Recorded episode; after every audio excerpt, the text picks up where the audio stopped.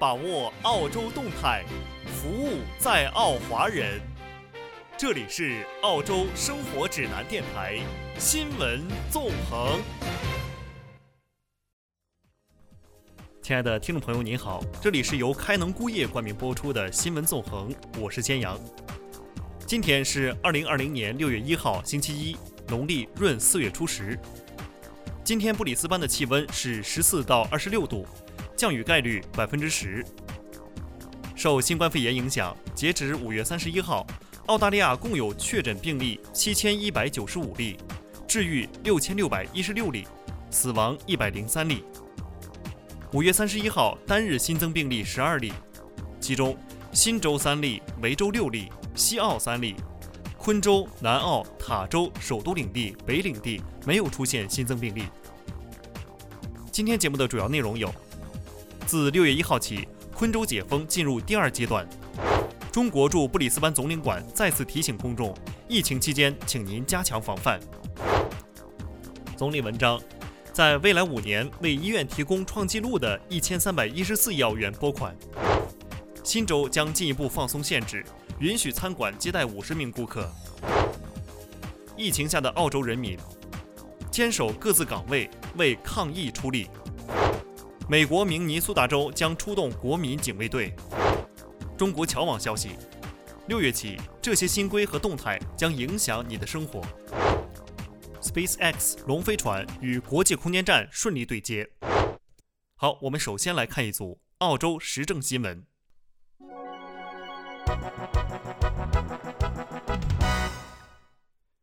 自六月一号起，昆州解封进入第二阶段。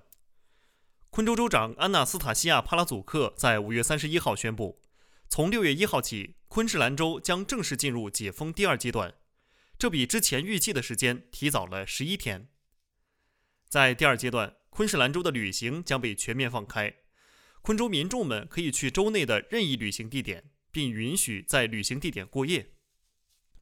此外，餐厅、咖啡厅、酒吧、俱乐部的堂食人数也允许上升至最多二十人。从六月五号中午起，如果更多的行业都能够遵循新冠肺炎安全行业计划，那么他们的服务人数也都会提高到二十人。非接触式活动场所，例如健身房、瑜伽馆、室内活动中心和舞蹈室，明天可以重新开放，一次最多能够容纳二十人。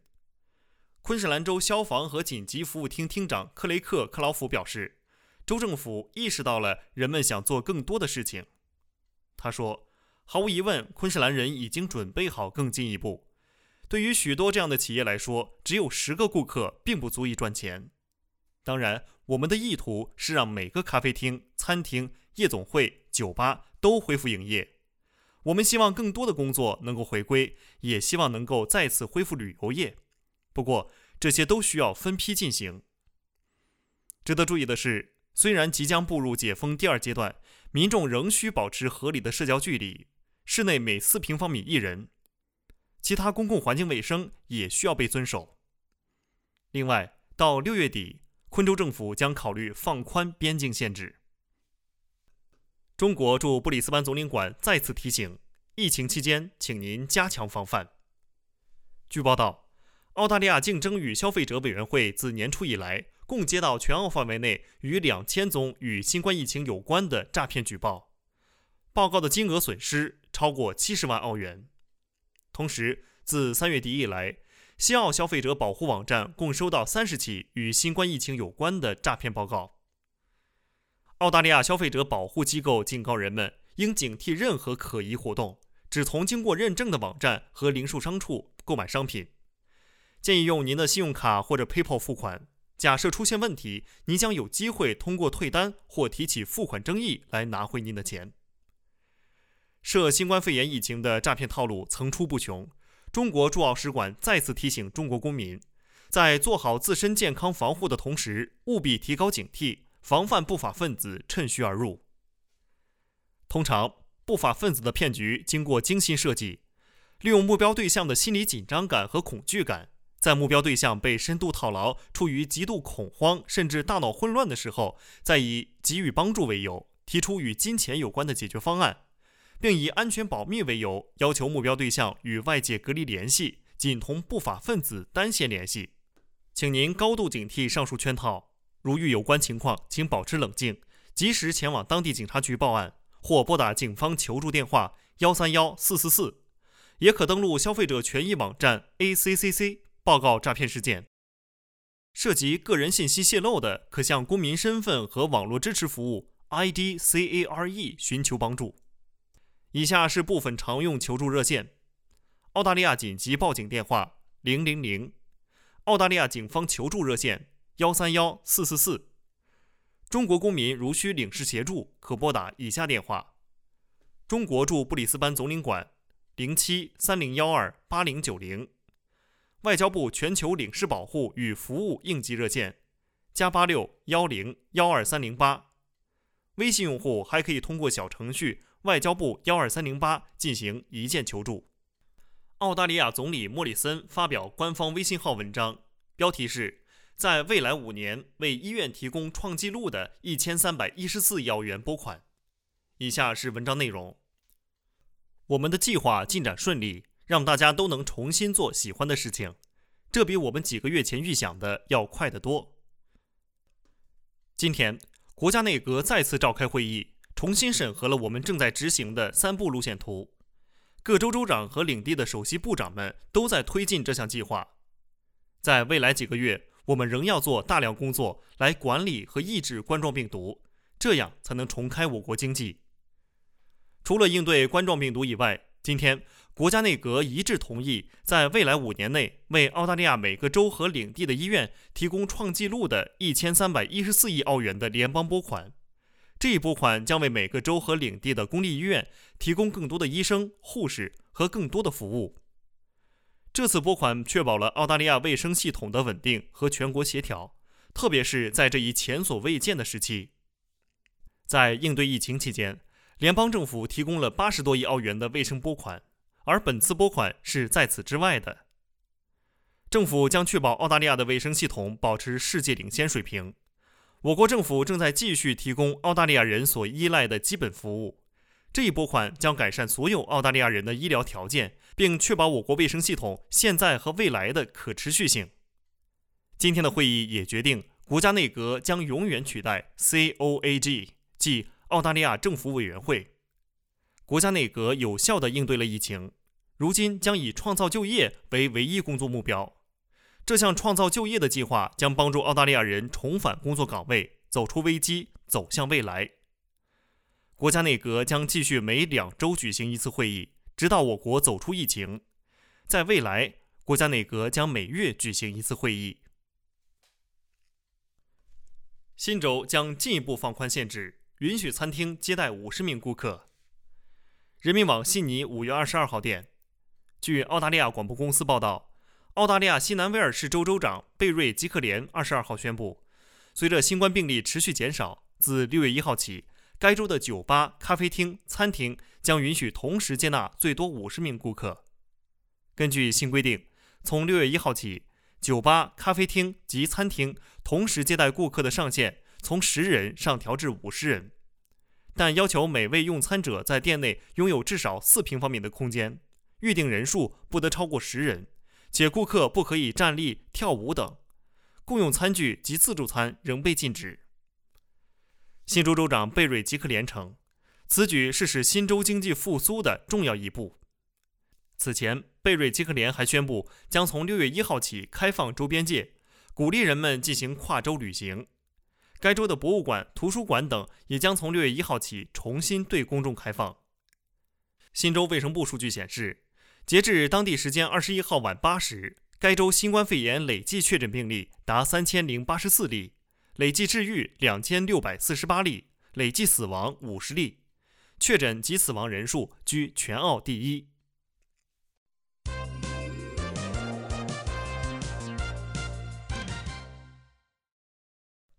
疫情之下的澳洲人民坚守各自岗位，为抗疫出份力。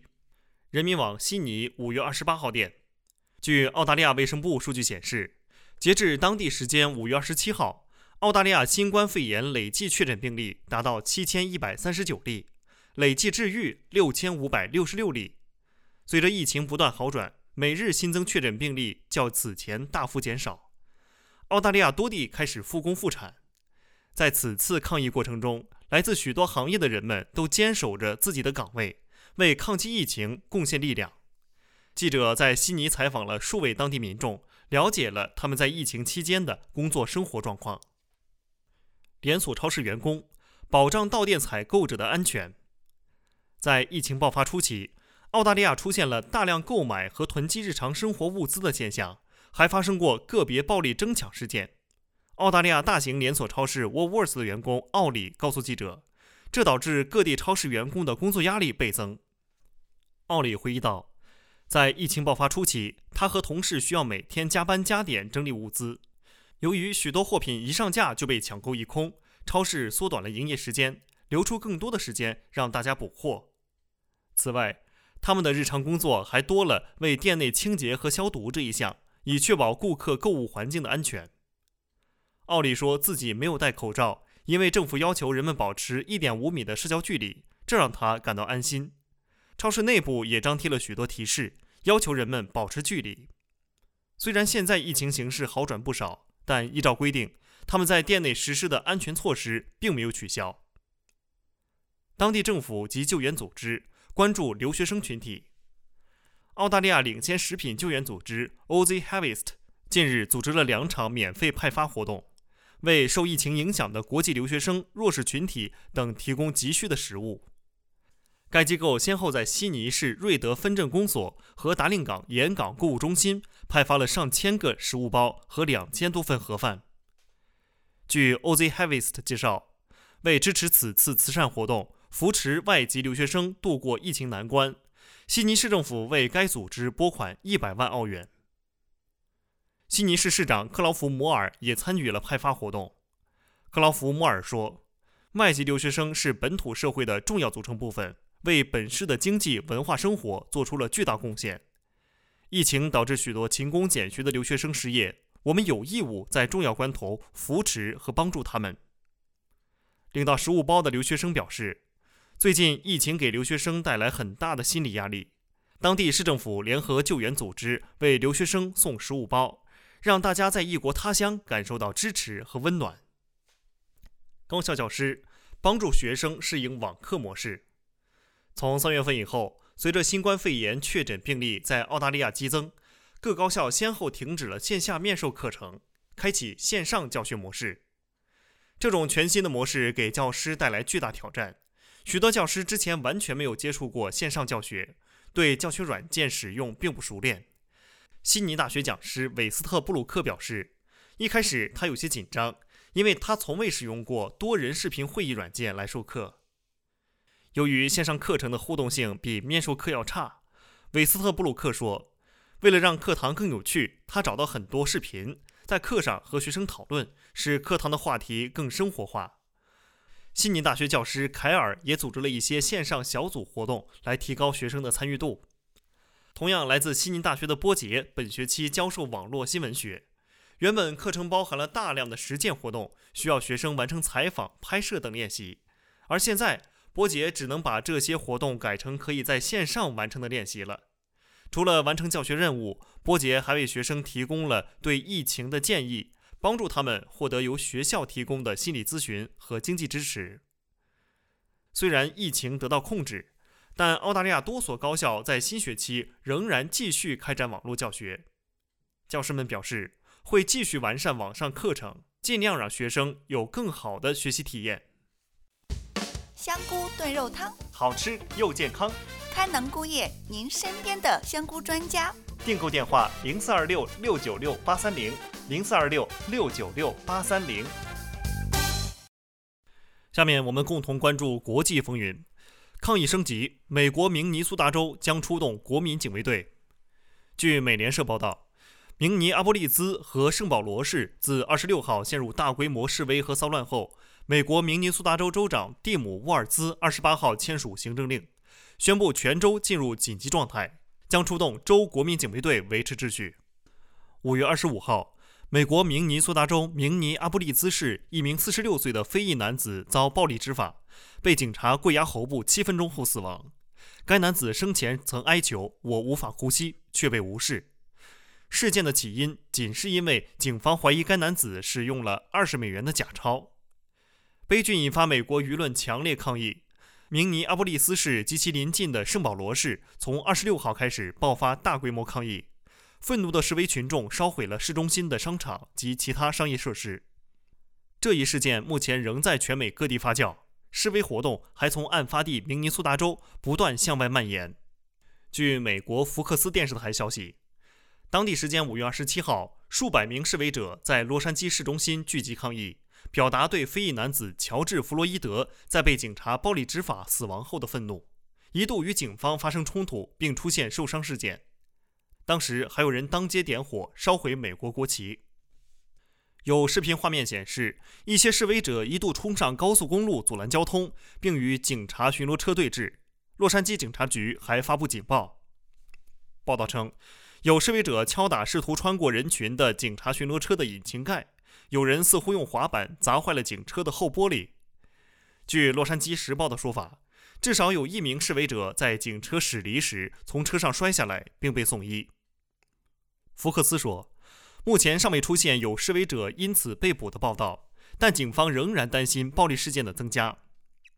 洛杉矶警察局助理局长罗伯特·阿克斯告诉媒体：“我很担心，他们表现出了严重的暴力行为。”事后，洛杉矶警察局局长米歇尔·摩尔也在推特上发表声明称：“我在视频中看到的行为令人难以置信的不安，违反了保护生命的基本执法原则。”摩尔还批评示威者缺乏同情心，过度使用武力或超越法律的范围，不仅玷污了他们的警徽，还撕裂了这个国家种族关系的结构。接下来是来自中国侨网的消息：六月起。这些新规和动态将影响你的生活。不知不觉，2020年已经过半，北半球盛夏将至，但气温升高并未阻止新冠肺炎病毒攻城略地。一些国家疫情持续肆虐，华侨华人、留学生等的日常生活仍然被疫情阴霾笼罩。六月即将来临，一些和华侨华人、留学生等密切相关的新规和动态即将实施。首先是出入境动态。白宫宣布将禁止部分中国留学生和研究人员入境美国。美国白宫政府网站当地时间五月二十九号发布公告称，六月一号起将禁止部分中国留学生和科研人员入境。白宫官网发布的这份名为《关于暂停部分中华人民共和国留学生和研究人员以非移民身份入境的公告》中。特朗普政府污蔑中国借助留学生窃取美国敏感技术和知识产权，威胁美国安全和利益。公告称，这些人员想通过 F 签证或者 J 签证进入美国求学或进行研究，将损害美国利益，其入境应当受到限制。此前，对于特朗普政府考虑取消千名中国研究生的签证问题，中国外交部发言人赵立坚五月二十九号在例行记者会上表示。美国领导人多次表示欢迎中国留学生赴美留学。两国元首三月二十七号通话时，美国领导人再次表示，美国人民非常尊重和喜爱中国人民，中国留学生对美国教育事业非常重要。美方将保护好在美中国公民，包括中国留学生，言犹在耳。赵立坚指出，中方敦促美方恪守美领导人有关承诺。立即停止利用各种借口对在美中国留学生无端限制和打压，支持中国留学生依法维护他们的正当合法权益。新加坡樟宜机场六月二号起逐步允许旅客转机。新加坡民航局指出，在新加坡六月一号放宽封锁措施后，从六月二号起，该国将逐步允许旅客在樟宜机场转机。香港国际机场六月一号起适度恢复转机服务。